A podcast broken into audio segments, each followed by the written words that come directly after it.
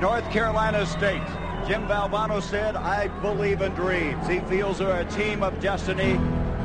We have one practice every year where they come up on a court. There's no balls. There's no drills. All we do is practice cutting the net down. It's true. I have a scissor. I have a gold scissor. They, we carry each other up. We cut the net. They hook me up. I cut the last one. Dani Palacios, ¿qué tal? Buenas noches. Buenas noches, Dani.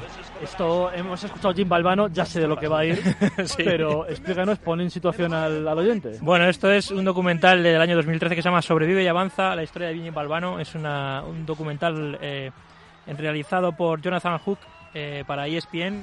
ESPN hace unos documentales de deporte maravillosos. Tremendo. Y seguramente este sea uno de los mejores que se ha hecho, yo creo que la historia de ESPN y los- seguramente de los más emotivos. Independientemente de que te guste el baloncesto o el deporte, cualquier persona tiene que ver esta película porque es una lección de vida en sí misma. Es que Sobre todo que escuchando a Jim Balbano. Exactamente, es que, claro, y además conociendo la historia de- del, del mítico entrenador, claro, te metes muchísimo más en, el- en la, en la película, porque es una historia tremebunda la que le sucede a, a un, a un ganador nato como era, como era Balbano, lo que le sucede y lo que, y lo que narra esta película. Este corte que hemos escuchado al principio, escuchamos a Jim Balbano eh, diciendo que eh, ellos, eh, mm, en los entrenamientos que tenían con el equipo, con los Wolfpack de North Carolina State, el equipo Cenicienta, que se llamaban el equipo predestinado, Sí, sí. eh, ellos durante tres años, cuando él llegó al cargo de entrenador de la, de la Universidad de North Carolina State, eh, durante estos, esos tres años tenían por lo menos dos o tres sesiones al año en las que entrenaban sin balón y se dedicaban a ensayar la celebración. Es decir, dando por hecho que algún momento, algún sí. día iban a ganar. Él estaba convencido de que iban a ganar. Entonces decían, pues eso, nos ponía, subíamos a- me subían a hombros y yo cortaba la red y cada uno, cada, cada entrenamiento cortaba uno de la, cortaba la red para, para, para visualizar, eh, para proyectar ese momento en el que ganaremos y sepamos lo que tengamos que hacer. Una maravilla, o sea, es una, Una manera de maravilla. concienciar a tus jugadores y hacerlos creer que efectivamente, como tú crees, ellos van, ellos también van a creer que pueden ganar. Es verdad lo que dices tú, porque hay que poner en contexto quién era Balbano y a qué, y a qué universidad llega, pero es verdad que la sensación esa de que, bueno, a lo mejor no ganamos mucho, pero como vamos a ganar algún día, Claro. vamos a intentar, a intentar hacernos a la idea de, de, de lo que puede ser una, una victoria. Hay que poner en antecedentes quién era eh, Jim Balbano.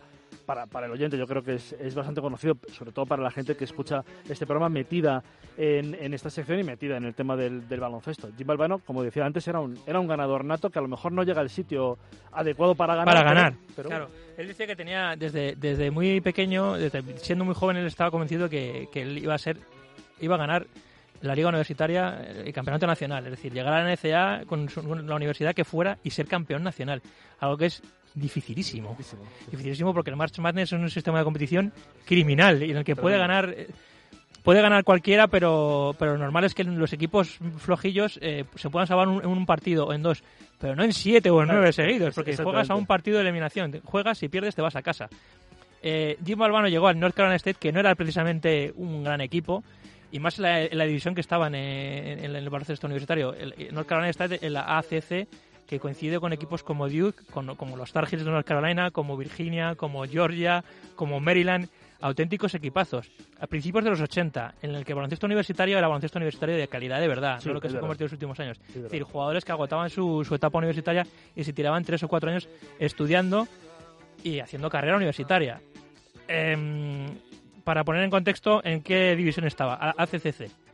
Eh, sus vecinos de estado, North Carolina, es- es- jugaba un tal Michael Jordan, Sí, jugaba sí. Sam Perkins, Que, que era conocidillo, ¿no? Brad Doherty, Kenny Smith, pero es que en Virginia estaba Ralph Sampson, que era, era una auténtica bestia, era imparable en aquella época en el baloncesto universitario.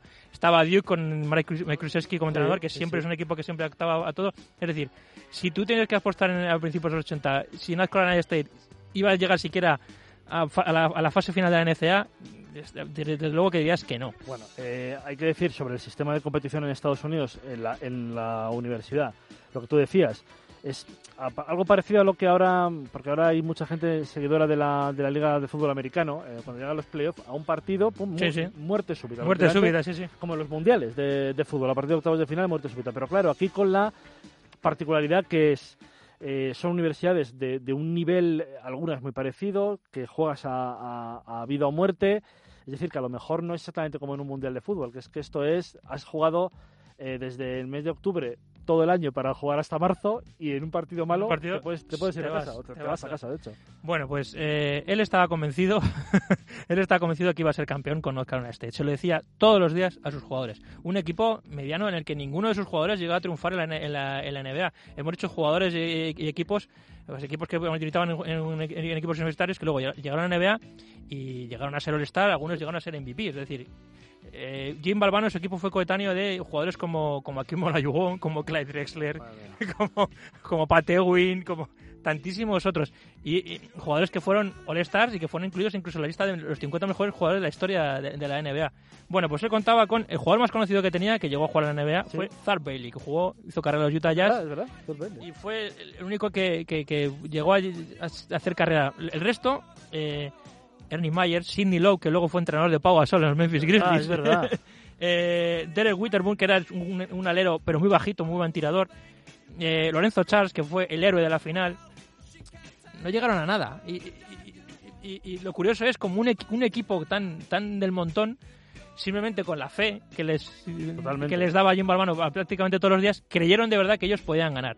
Hay durante toda la película hay infinidad de anécdotas. Todo em- comienza porque se juntan los, los antiguos jugadores de North Carolina State, eh, porque Lorenzo Charles ha muerto en un accidente de tráfico, y entonces se reúnen todos y deciden que tienen que hacer una reunión más habitual, porque si no, las próximas reuniones solo se van a reunir cada cada vez que se muera alguien, y eso no puede ser. Son uno de los equipos más recordados en la historia del deporte americano. Es, es más, eh, eh, ESPN eh, em, situó esta, esta Final Four de la que llegó eh, los Wolfpacks de North Carolina como el, el, hito, el, hito histórico deportivo más importante del siglo XX para ellos, por encima de cualquiera. En Estados Unidos fue esta final.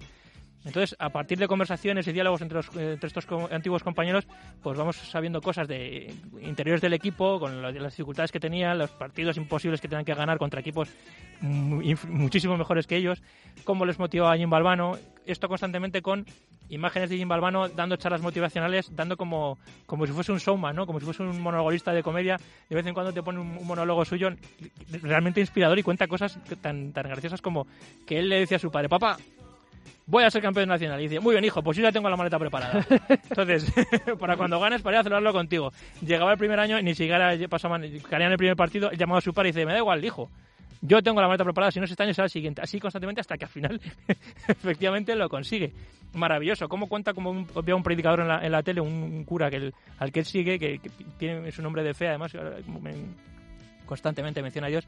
Y él oye a este hombre en el que él creía cuando él tenía 16 años que Dios eh, le gusta a la gente normal porque la mayoría de nosotros somos normales. Claro, a él eso en ese momento que él se piensa que es especial, dice, madre mía, este hombre que es, mi- que es un hombre en el que yo creo, me está dando un mensaje devastador en el que es, muy difícil que yo haga algo bueno. Pero dice, pero, pero acto seguido dijo, pero todos los días la gente normal hace cosas extraordinarias.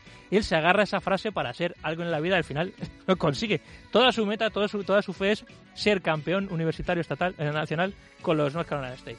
Y luego, aparte de todo esto, la, la, la, la vida fuera del deporte, que es él se le, se le diagnostica un cáncer, un cáncer terminal muy grave, y aún así él está convencido aún así que incluso con su fe y con su determinación puede superar al cáncer. Este es el momento de la. De la El de momento, de la, película. el momento de la película que viene, que, que suelta, en el que suelta este speech. And, and when people say to me, How do you get through uh, life or, or each day? It's the same thing. To me, there are three things we all should do every day. If we do this every day of our life, you're going to have what a wonderful. Number one is laugh. You should laugh every day. Number two is think. You should spend some time in thought. And number three is you should have your emotions moved to tears. Could be happiness or joy. But think about it. If you laugh, you think, and you cry, that's a full day. That's a heck of a day. You do that seven days a week, you're going to have something special. Por supuesto, aplauso del, del auditorio porque es que. esto Dice algo así como hay tres cosas que tenemos que hacer todos los días, que es una es, es reír, tenemos que reírnos, otra es pensar, tenemos que estar en momentos encerrados con nuestros pensamientos y otra es hacer que nos fluyan nuestros sentimientos y conseguir llorar. Si en un día conseguimos eh, reír, pensar y llorar, tenemos un día completo. Y si esto encima lo hacemos todos los días, entonces estamos completando nuestra vida como debe ser.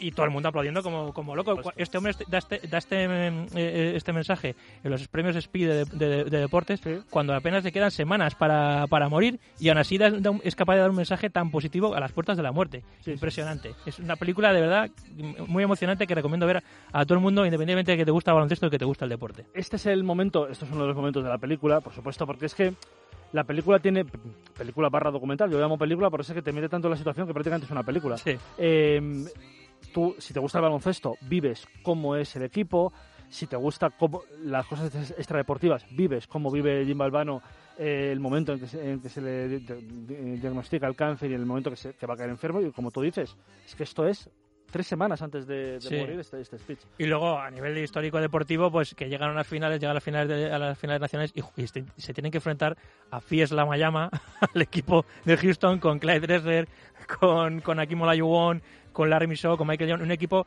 que la, la pregunta en aquel momento es, no es que vaya a ganar Houston, sino de cuánto va a ganar Houston a North Carolina State. Era imposible, esto es como si llegase a una final de Champions el Madrid y el Alavés. O sea, nadie se No, no, plantea claro. que el Alavés pueda ganar al Madrid en la final de Champions. Larry Michaud, que luego vino a España. Bueno, jugó en el Tau. El, Tau, el- el- el entonces Caja de Álava, que luego fue el Tau. Sí, sí, era sí. Larry Michaud. Era era- el- el- la, la hermandad del mate. Cada, cada partido hacían como 15 o 20 mates porque eran imparables. Y Olajuwon era un jugador imparable. Bueno, pues North Carolina State, en, un- una- en la, en la rueda de prensa que se da antes del partido, le preguntan a, a Jim Balmano cómo va para cómo va a plantear el partido. Dicen, claro, lo lógico es que eh, plantees un partido de ataques largos en el que apenas Sí, se claro, tire sí. por- para que el partido sea lento y sea, una detección baja. Dice, bueno, hemos empezado a entrenar hoy sin tirar.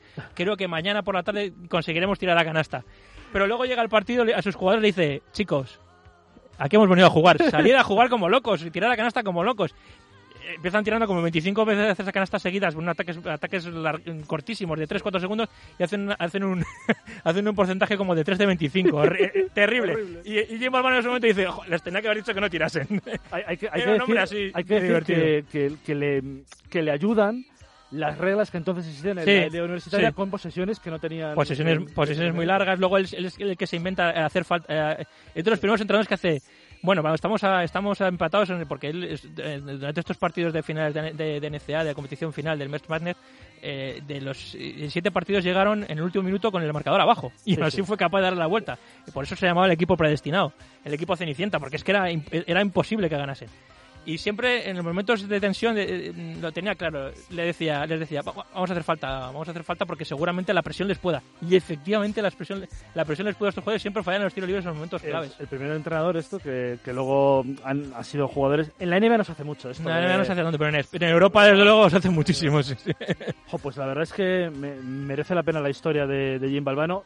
Desde luego recomiendo el, do- el documental. eh, lo recomiendo documental película. Yo prefiero llamarlo película.